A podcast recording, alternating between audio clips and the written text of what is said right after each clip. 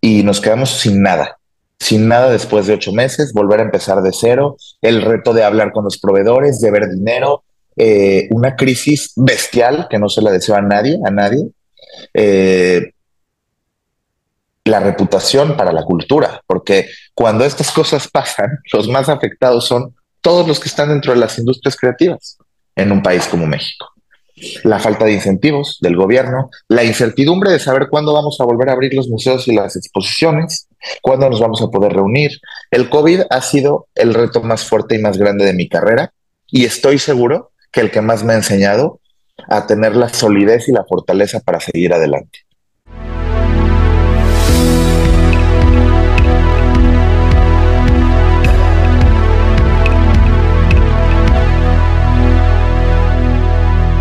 Bienvenidos a Progresivo Podcast, una comunidad de éxito donde entrevistaremos a personas destacadas por su mentalidad de grandeza. Aquí compartiremos los retos, sacrificios y victorias que han vivido y que los han llevado a formar su camino de éxito. Yo soy Alberto Larcilla. Y yo Paola Valle, y esto es Progresivo Podcast.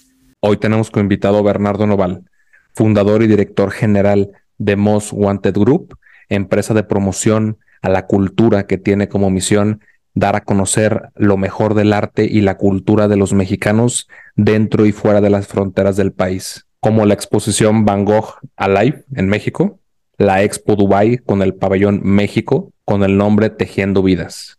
Bernardo es licenciado en comunicación, mercadotecnia y publicidad y también es conocido como el joven que quiere salvar a México por medio del arte y la cultura.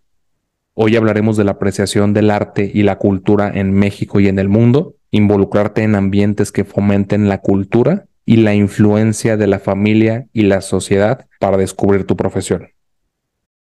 Bienvenidos a un nuevo episodio de Progresivo Podcast. Nos acompaña como siempre Paola Valle. ¿Cómo estás, Paola? Muy bien, muchas gracias. Muy emocionada por este invitado. Hoy un invitado de talla internacional, Bernardo Noval. ¿Cómo estás, amigo? Hola, mi querido Alberto, qué gusto saludarte, Paola, ¿qué tal por ahí? Bien, gracias. Oye, Bernardo, fue, fue interesante contactarte. La realidad es que me topé por algunos amigos en común con tu perfil en, en Instagram, vi un poco de las cosas que estabas haciendo y dentro de la información que aparece en Internet me llamó la atención un artículo que decía el joven que quiere salvar a México a través del arte y la cultura.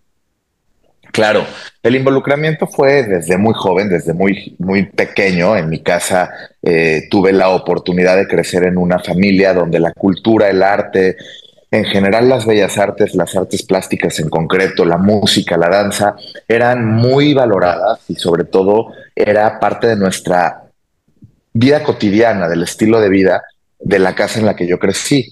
Yo crecí con una madre apasionada al flamenco, a la danza, al baile contemporáneo, eh, al baile clásico, una bailarina de hobby, no de profesión, pero sí una mujer que siempre me acercaba a las grandes eh, disciplinas que tú hoy conoces como las bellas artes, ¿no? Íbamos a la ópera, íbamos a conciertos extraordinarios en las grandes salas de conciertos de México.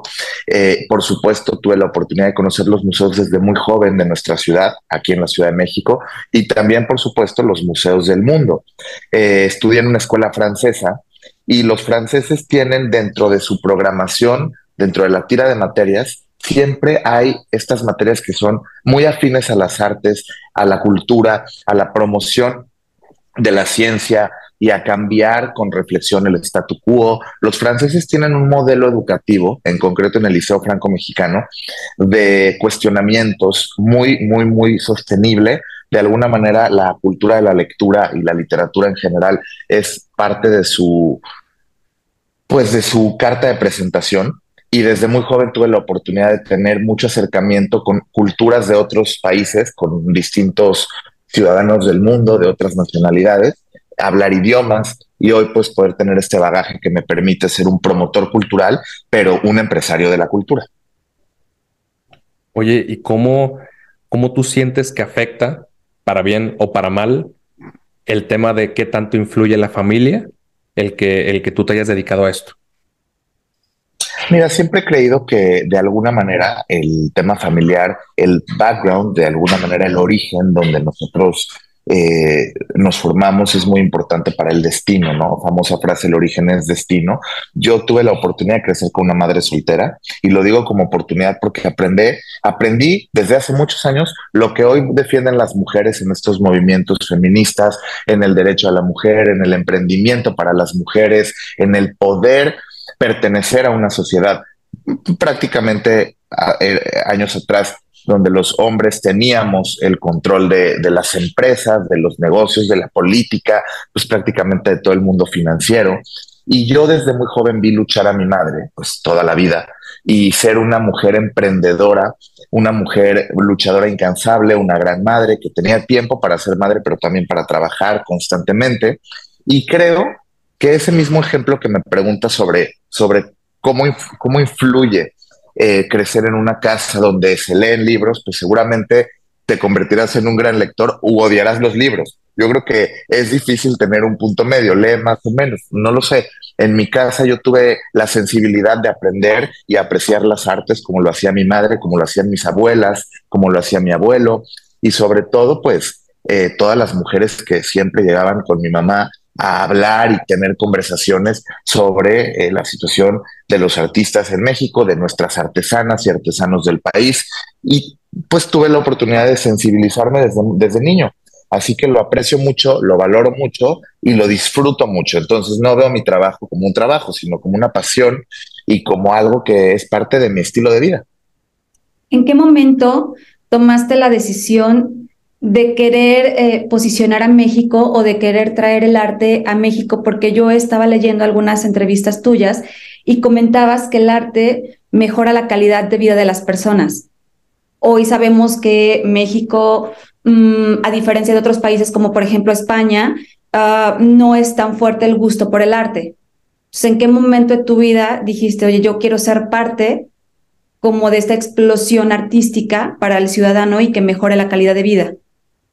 Yo te corregiría un poco en el tema de que México no es tan apasionado del arte como otros países. Yo creo que somos los mexicanos uno de los pueblos más afines a la cultura, a la tradición y al folclore de nuestro país que se traduce en cultura.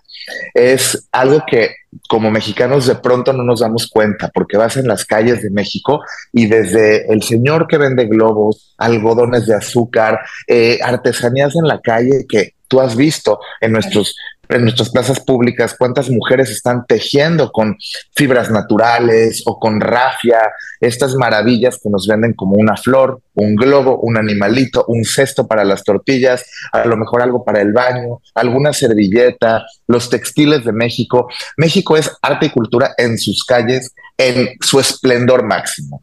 Esto no sucede en todos los países del mundo. Al ser tantos mexicanos, tantos habitantes, más de 120 millones de habitantes en este país maravilloso, que tiene la M de, México, pero la M de magia, pero la M de pues multidisciplinario, México representa tanto que de pronto nos perdemos en creer que otros países que tienen más, digamos que más presupuesto para promover el arte y la cultura y más costumbre por el acceso a la educación que tienen sus ciudadanos, nos confunde un poco en el camino, pero debo decirte que México es uno de los cinco países pilares en el mundo de la cultura. Nuestra tradición, nuestros artesanos, nuestros lenguajes en México y sobre todo nuestros indígenas son algo que, pues te puedo decir que es altamente envidiado por otros países y que somos muy afortunados de tener este gran país lleno de arte y cultura y que es imposible no estar enamorado de la cultura, del arte. Eh, tengo 35 años y desde muy joven le decía a mis compañeros en el colegio, pues que, ¿cómo, cómo todos pueden decir y contestar que quieren ser arquitectos, contadores, eh, profesores, bomberos, pilotos, en fin, todo el mundo decía todo y nadie decía, yo quiero dedicarme a la cultura o al arte. Y yo no quería ser pintor porque no tengo las habilidades para pintar o, para descubrirme en la pintura o, en esas disciplinas, pero sí tengo la capacidad de poderlo contagiar al mundo. Y desde hace mucho tiempo me di cuenta en esta sensibilidad que yo tenía que dedicarme a la promoción de las artes y sobre todo que era muy afortunado de nacer en México, de ser mexicano y de poder promover el mejor país del mundo. Sí, de hecho por ahí va como la, la, intención de la pregunta. Tú, tú te dedicas a la parte también del marketing y la comunicación, que como hablamos es un factor fundamental para que el país o, mínimo la percepción global se pueda percibir como que otros países tienen más o menos cultura, dependiendo a esta explosión de comunicación. ¿Tú qué tanto crees que influye eh, el marketing, pero también desde el lado del malinchismo que mucha gente de México, sobre todo, o de partes de Latinoamérica, que probablemente no tienen el acceso a estas herramientas de cultura, ya sea desde niños, que como todo, pues nos podemos afianzar en ciertas cosas y es lo que podemos percibir como nuestra realidad, que tanto el marketing afecta el malinchismo con el que vemos al arte y a la cultura en México. Mira, yo pienso que tiene que ver otra vez con la educación, también tiene que ver con la, la, lo que se aprende y se mama en casa. Es un tema también de vincularnos entre los ciudadanos, entre nosotros mismos, crear una cultura de aprecio al arte, al aprecio a la tradición mexicana. Creo que es muy fácil tomar un café de Starbucks y no tomar el café de, de, eh, por ejemplo, Veracruz, ¿no? O de Chiapas, o de todos los... La, miel, probablemente la mercadotecnia de una miel americana funcione mejor en la televisión, en una serie de Netflix, que, que saber que nuestra miel es natural, es orgánica, que nosotros tenemos el, tercer país soleado del mundo, más soleado del mundo, imagínate los campos de México, todo lo que nos proporcionan, ¿no? Entonces yo te podría decir que este malinchismo del que tú hablas, que bien decía Octavio Paz en, en el laberinto de la soledad, de pronto nos nubla un poco. También Octavio Paz decía, tanta luz y tanto brillo de la luz tampoco deja mirar, tampoco deja ver. Cuando estás en la sombra, cuando estás en la oscuridad, pues no estamos viendo nada. Pero también cuando tienes el sol enfrente y te da tan fuerte, no puedes ver.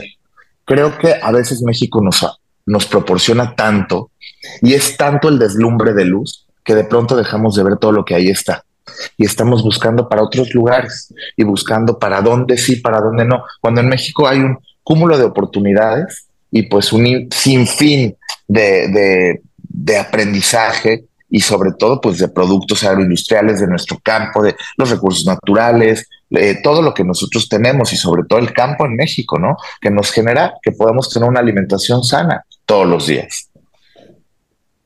Oye, Bernardo, me gustaría irme un poquito para atrás, ahorita que nos metimos al tema de marketing, de comunicación.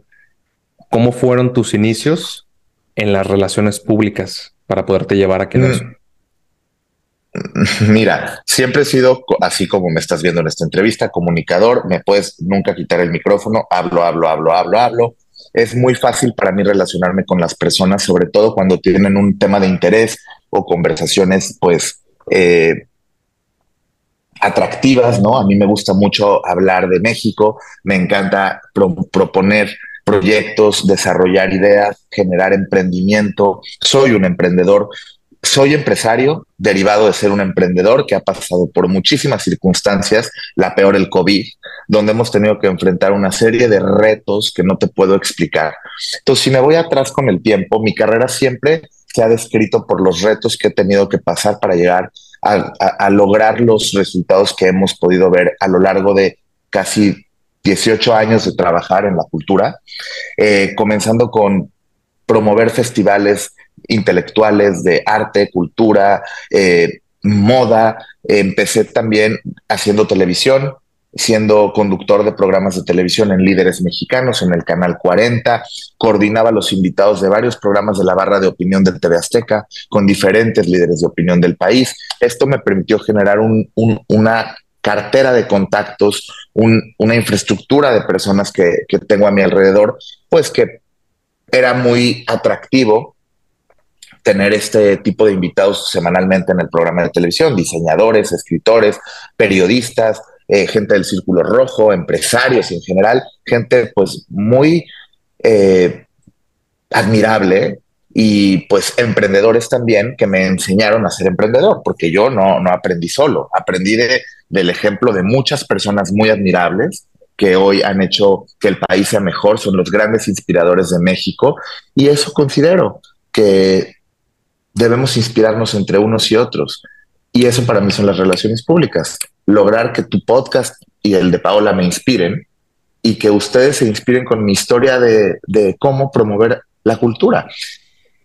Y después de esto, te quiero decir que el reto más grande ha sido que los empresarios entiendan que la cultura, los proyectos culturales requieren pensarse como un proyecto empresarial, corporativo, eh, como un proyecto de negocio, en el que no puedes aceptar un donativo para la bailarina que es muy linda, ¿no? O que baila muy bonito y que es solemne y que es sensible y qué bonitos ojos tiene o qué, qué bonita mirada o cómo baila de bien o cuando baila la bailarina baila México, en fin, sino tenemos que voltear a ver la cultura con los mexicanos con una seriedad de que la persona que está bailando está entregando su vida, su compromiso, su pasión, su vida, su tiempo, que es irrecuperable, a ese proyecto que la pone como una verdadera profesional.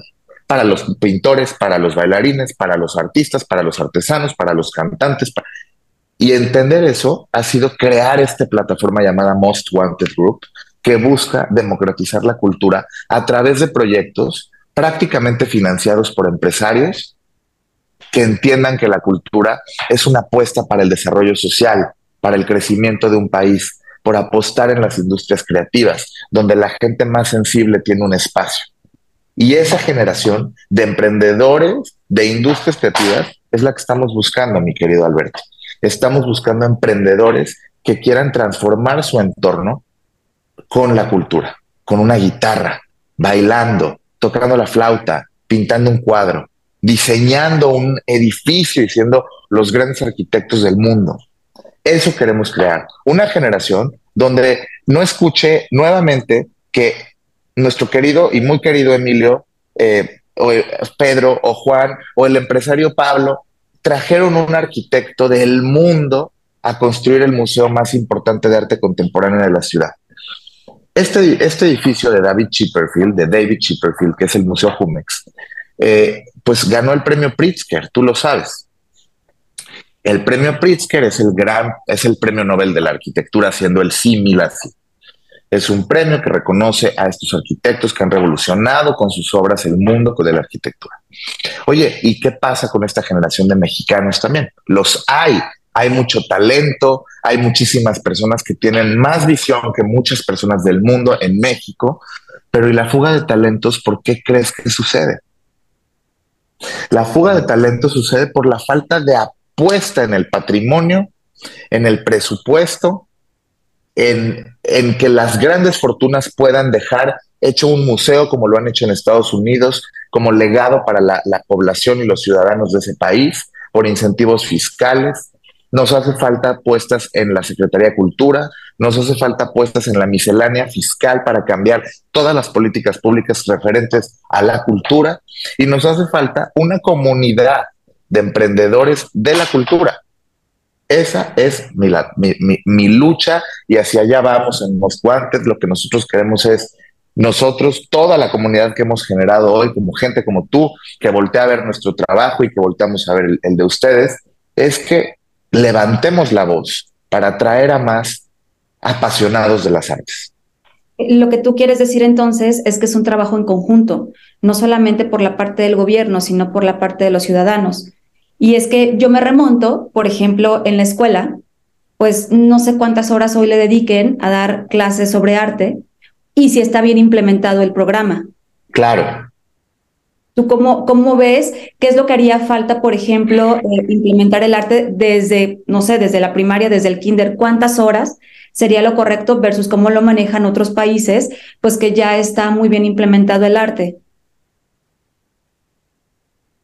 Mm, yo creo que es muy congruente y muy correcto lo que dices. Yo también lo pienso y también digo, efectivamente, ¿no? Yo creo que tenemos que generar, sembrar una cultura dentro de la política, pero no solamente dependiendo de la política o, de los, funcionarios de la cultura, sino que también los ciudadanos. Yo creo que es un trabajo en equipo, como bien dices, es una comunidad de personas, desde los artesanos, los artistas, los estudiantes, las universidades, que inserten desde sus trincheras la cultura y la promoción de la cultura como lo estamos haciendo nosotros, ¿no?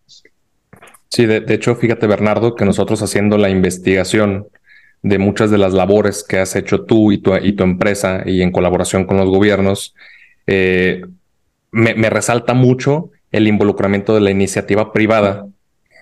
Y quisiera saber desde esta parte de relaciones públicas y de la parte de marketing, cómo has podido conectar de manera tan exitosa con la iniciativa privada para todos estos movimientos como la Expo Dubai, que, que, hablaremos también algo del pabellón en México, del pabellón de México.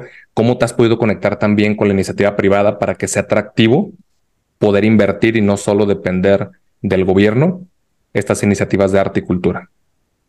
Mira, también te voy a decir una cosa, he tenido oportunidades, yo creo que hay que mencionarlo, he tenido la oportunidad de viajar siempre en mi vida, eh, he tenido la oportunidad de estudiar en los, en los mejores colegios del mundo, he tenido la oportunidad de ser becado en algunas universidades para hacer veranos, semestres que me han permitido conectarme con muchos empresarios. Creo que siempre he trabajado mucho a través de lo que te contaba, de mis redes, de el esfuerzo. Mira, he tenido cinco trabajos. Hubo épocas donde trabajaba desde las 3 de la mañana hasta la 1 de la mañana. Dormía dos horas o dormía una hora y ya empezaba y llevaba relaciones públicas de bares. Y de pronto estudiaba en una universidad en Madrid, pero trabajaba de noche, estudiaba de día y en, la en, en el medio tiempo hacía trabajos de mis compañeros. Todo esto me fue pues, generando una, una cantidad de conocidos muy grande pero pues de mi trabajo, la verdad es que ahí sí te podría decir que el que persevera alcanza. Y así he conocido empresarios, he traído, creo, iniciativas muy atractivas a México que también permiten a los empresarios visibilizarse mejor, que los volten a ver, como el Banco Azteca. Te voy a poner un ejemplo. El Banco Azteca es el banco de la base de la pirámide, pero quiere cada vez atraer gente como tú y como yo, jóvenes que hemos estudiado una carrera o que hemos tenido la oportunidad de estar en el sistema eh, educativo financiero, que tenemos una cuenta de banco, que sabemos lo que cuesta un kilo de huevos en la canasta básica, que sabemos lo que cuesta una, eh, vamos a suponer, una residencia en el extranjero, que tienes la oportunidad de saber lo que te cuesta estudiar en la Universidad eh, Politécnica Nacional, en transportarte a ella o en una universidad privada y que estamos inmersos. El Banco Azteca busca conectar con esos, esos públicos jóvenes. Qué mejor que a través de una experiencia inmersiva, divertida, de entretenimiento, más educación, desde luego arte, cultura, todo en una misma fórmula, en una carpa en el Monumento a la Madre, llamado Van Gogh Life. Y este proyecto comienza con la idea muy, muy personal de conspirar en contra de todo lo que nos han hecho eh, las administraciones anteriores de no traernos proyectos culturales tan ambiciosos como los mexicanos nos merecemos. Entonces yo me pongo a pensar, ¿Cada cuánto tomas un vuelo tú a Europa, Alberto? O Paola, ¿cada cuánto ustedes tienen la oportunidad, con todo y las plataformas, de viajar por trabajo, económicamente, interés, eh, hijos, familias, en fin? Veo que son tan pocas y cada vez menores porque es verdad que no estamos democratizando los vuelos en el país. Cada vez es más caro viajar. ¿Están de acuerdo? No hay ninguna democratización de las aerolíneas pero sí hay una forma de poder traer proyectos a México tan atractivos como el de Van Gogh Live, que reúne más de 50 colecciones de arte privadas, museos. Sería viajar a 50 países del mundo en una hora. La gente y los algunos críticos de la cultura me dicen, pero Bernardo, eso no es arte. ¿Qué es arte? El, el, arte donde solamente tú puedes tener acceso al Museo de Arte Contemporáneo de Nueva York, pagando un boleto de avión, pagando una noche de avión, pagando un boleto al museo que probablemente no va a ser gratis, ¿cómo le vas a traer a los mexicanos una experiencia de poder apasionarse por la cultura? Por lo menos tener un contacto con la cultura. Por lo menos entender que Van Gogh Alive fue o Van Gogh fue un transformador, fue un personaje que nos permitió ver las estrellas, tocar el cielo, ver los colores, entenderlos y luego salir a una tiendita donde te vuelves a sentir niño a la edad que tengas. Creo que todo es tan bonito que lo importante es divertirnos con la idea de que la cultura también puede ser divertida. No solamente es entrar a un museo a leer una ficha que nos aburra y nos quiera dormir y decir, ya no puedo más. No, lo bonito es esto, vamos a divertirnos. Edutainment, entretenimiento, educación y, y lo mágico de la cultura Tú dime si un niño o un anciano que vea esto puede salir peor de cómo entró, con esa música, con esos compositores que en la historia de la humanidad han transformado a la humanidad, valga la redundancia. Un Schubert, un Mozart, un, Bach, esa música que te hace vibrar. Y eso es lo que a mí me hace vibrar, la cultura. Es que, ¿qué les puedo decir? Somos jóvenes, no sé cuántos años tengan, pero yo me siento conectado en este, en este podcast por primera vez de todos los que me han invitado. Tampoco han sido tantos, pero me siento conectado porque veo gente joven, ambiciosa, con hambre, con ganas de preguntar algo tan sencillo como, ¿por qué haces lo que haces? Me gusta. De, hecho, mucho viene del libro, ¿no? Del libro de Empieza por el por qué. Mucho de eso se basa en la estructura del podcast, porque, oye, ¿quién eres hoy? Oye, soy fulanito de tal, he hecho X cosas pero la raíz del por qué lo hemos hecho, de hecho, una de las charlas que vi, que, que tú estuviste también invitado en uno de los podcasts, decía vangoguizar, ¿no? cómo evangelizamos a México a través del arte. Ya me hicieron llorar, imagínate. Te lo juro que me dijiste que se te puso la piel chinita y yo también. Te juro que hago esto con tanta pasión y es frustrante que la gente no siempre se apasione igual. Que, ya parece terapia, ¿verdad? Pero lo puedes subir a Reels. Eh, es muy, es muy, es muy gratificante, es muy, es muy alentador ver a las señoras. Yo me acuerdo, mira, ahora hicimos una experiencia, como dices tú, lo de Van Goghizar. Te la voy a cambiar. El Día de Muertos tuvimos una experiencia de la historia de la flor de cempasúchil, pero contada por una, una leyenda náhuatl preciosa donde el colibrí es el hombre y la flor de cempasúchil es la mujer. Y se encuentran en una montaña y es una historia de amor. Y solamente queremos enaltecer la tradición del Día de Muertos, contando una historia de amor, contando la historia de la flor de cempasúchil, contando la relevancia de acordarnos de aquellas personas que ya no están en este plano. Y te juro que ves a la, yo veía a las personas, tenemos unas una especie de campos de cempasúchil, de, flores de tela, donde la gente amarraba un pensamiento en un listón y ponían, abuelita, tú que ya no estás, no te olvides de mí.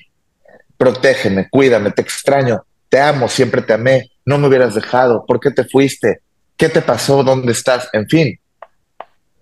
Cuando tú incluyes a la sociedad, te das cuenta que no solamente puedes con el empresario que te lo paga, si no hay alguien que lo conecte y lo disfrute como todos esos usuarios que entraron ahí, todos esos eh, pues apasionados de estos proyectos y que pudieron sentir lágrimas, la cara de las personas mayores era, estoy entrando a un gran altar de muertos. Esto es una ofrenda de verdad. Luego pasaron cosas alrededor de eso muy extrañas, donde te das cuenta que sí, que el poder del Día de Muertos es brutal si hay algo ahí atrás, si hay algo ahí atrás de nuestra tradición mexicana. Y repito lo que dije hace 20 minutos, nuestro país es uno de los cinco pilares por eso, porque ¿qué creen? Les voy a decir algo mejor. Yo ahorita he tenido la oportunidad, como bien decías, de hacer el pabellón de México en Dubái. Qué, qué buen proyecto. No dormí 10 meses, pero muy buen proyecto.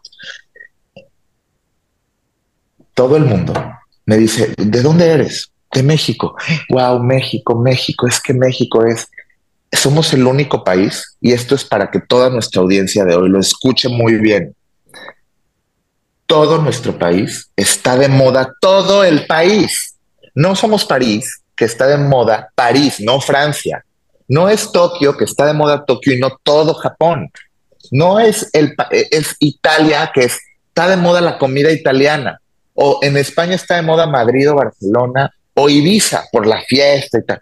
México está de moda de punta a punta, de este a oeste, de norte a sur y todo el país. Y somos un país que está de moda en el mundo.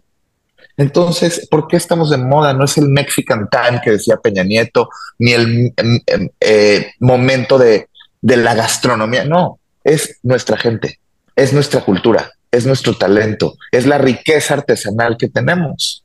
¿Cómo no voy a estar orgulloso de ser mexicano?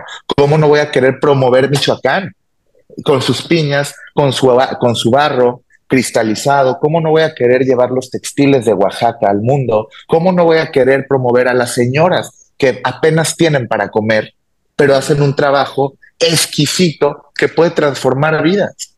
¿Cómo no voy a llevar una fachada al pabellón de México en la Expo de Dubái hecha por 200 mujeres indígenas artesanas de la comunidad de Zatlán, Jalisco, en Jalisco? ¿Cómo no me voy a llevar el corazón de México, que son sus manos?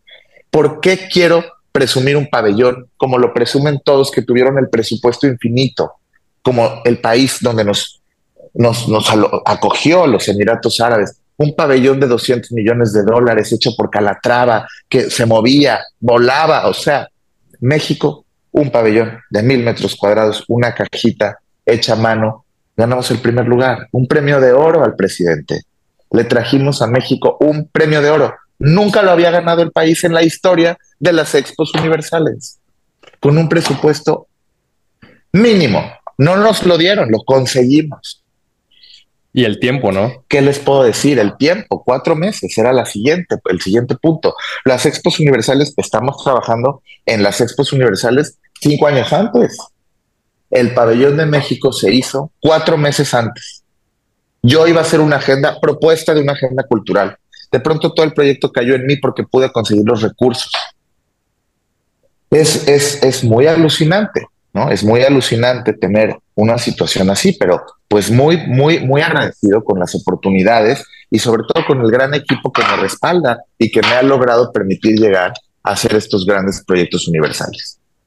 Eso suena increíble. Muchas felicidades. La verdad es que ahorita que estabas comentando todas las emociones que te hace sentir el arte, hoy pude verlo de una manera totalmente diferente.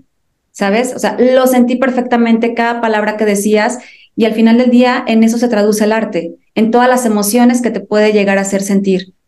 Pero creo que hay muchísima gente como yo, me incluyo, que todavía no entiende el significado de lo que es el arte y hacia dónde te puede llevar para una explosión de tus mismas emociones.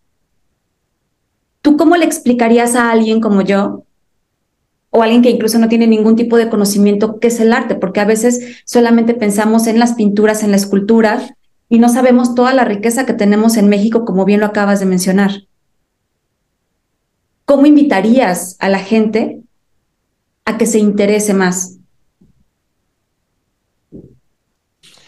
Mira, yo creo que este es un gran ejercicio. Deberíamos de hacerlo primero a través de nuestras redes sociales de Most Wanted para ver todos los proyectos culturales que estamos fomentando y promoviendo y todo. Yo creo que algo que también es muy importante es que lean eh, nuestra memoria histórica de lo que hicimos en el pabellón de México. Yo les voy a compartir el link que viene, está en el, en el Archivo General de la Nación, en un link en Memórica, una plataforma creada para eh, que la historia de México quede plasmada.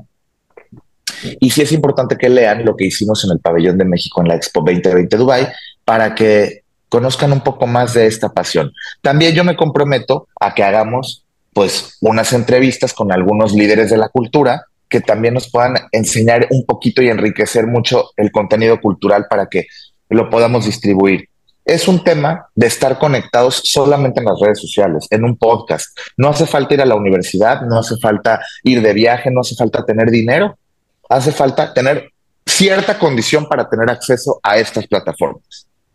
Y, si le damos acceso a la gente y si luchamos por educar más a nuestro pueblo mexicano, seguramente iremos creciendo en ese sentido y en esa dirección. Eh, nuevas generaciones, talento joven, y estoy seguro que nos vamos a sorprender de lo que vamos a encontrar en este ejercicio. Hay más de lo que yo mismo sé. Es tan infinito que creo que eso es lo que tenemos que hacer, despertar el interés en nuestra audiencia por, por conocer más.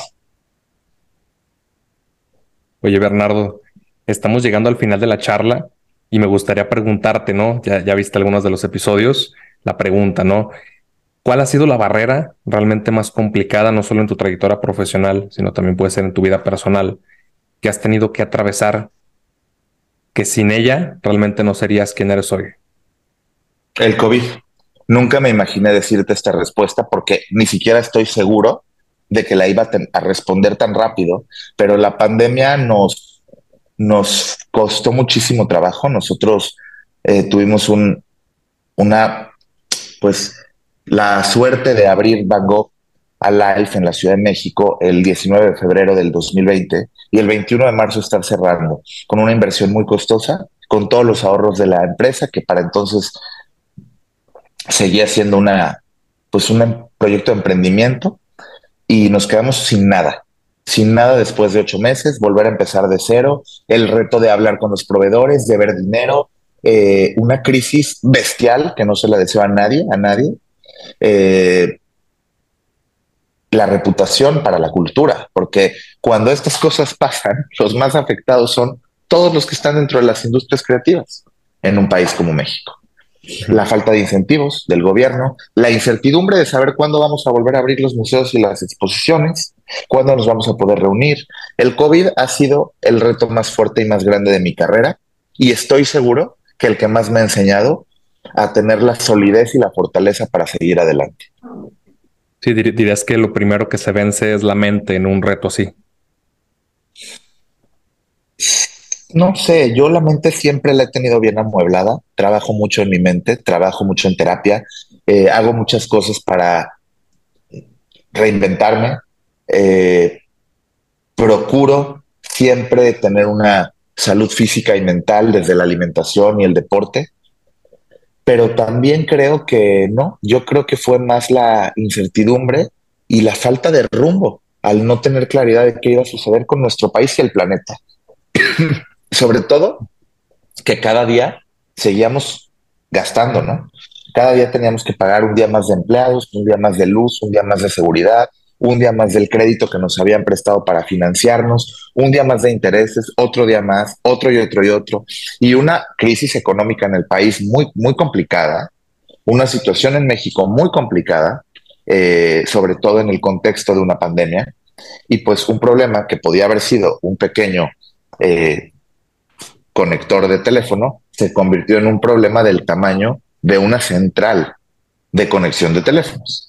Entonces, seguimos en ello, seguimos reinventándonos, seguimos buscando las oportunidades. Ahora tenemos muchos proyectos en puerta con mucha ilusión que les iremos compartiendo, pero el nunca perder las ilusiones y el nunca darse por vencido. Te lo decía antes, never give up. Nunca debemos darnos por vencido. Si esto es lo que queremos hacer en la vida, claro.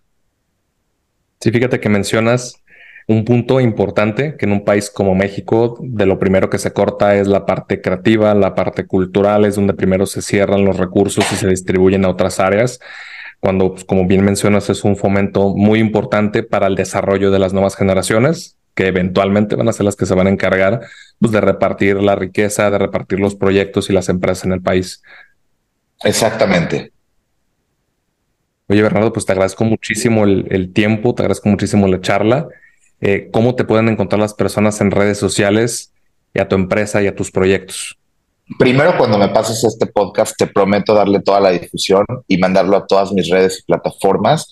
Nosotros estamos en arroba MUST, de Most en inglés, como una prioridad, Most Wanted G de Group y yo estoy como Bernie Noval en Instagram, Bernie Noval en Instagram y en todas las redes, también estoy en Twitter, Bernoval y pues por supuesto aquí, aquí me tienes a un WhatsApp de, de distancia y me encantaría que sigamos con estos podcasts y agradecerte mucho a ti y a Paola el tiempo con ustedes. Muchas gracias. No, no, muchas gracias a ti. La realidad es que yo también me sumo al pensamiento de Paola. Creo que esta visión del arte, y te lo digo como un mexicano que hasta un cierto punto te quedas con esta visión malinchista de necesito ir a otro país para ver un museo. Pero cuando voy a Ciudad de México, que está lleno de museos, me dice mi esposa, oye, vamos a tal. Le digo, pues rápido porque vamos a otro lado, ¿no? Entonces creo que sí, también mi visión cambia y el involucramiento de las personas espero que también crezca a partir de esta charla y que siga sumando tu misión de poder evangelizar a México en el tema de arte y cultura. Te voy a recomendar que vayan a la exposición del Museo Nacional de las Culturas, está en el Centro Histórico de la Ciudad de México. No se lo pierdan, hay grandes exposiciones. También no dejen de visitar nuestra próxima exposición muy pronto en el Monumento a la Madre de Leonora Carrington y el surrealismo mexicano. Los vamos a estar informando y bueno, siempre que quieran una guía cultural, me pueden llamar, me pueden escribir y siempre estaré encantado. Definitivamente, muchas gracias. Muchas gracias, Bernardo. Gracias a los dos, que tengan buena tarde. Luego me dicen cómo los arrobo en Instagram para también agradecerles. Claro que sí, Bernardo. Seguimos en contacto y recuerden que todo avance y es progreso. Hasta la próxima semana. Gracias. Gracias. Hasta luego. Muchas gracias por escucharnos hoy. Si disfrutaste esta charla, compártela y síguenos en redes como arroba avance progresivo. Nos vemos la próxima semana en Progresivo Podcast.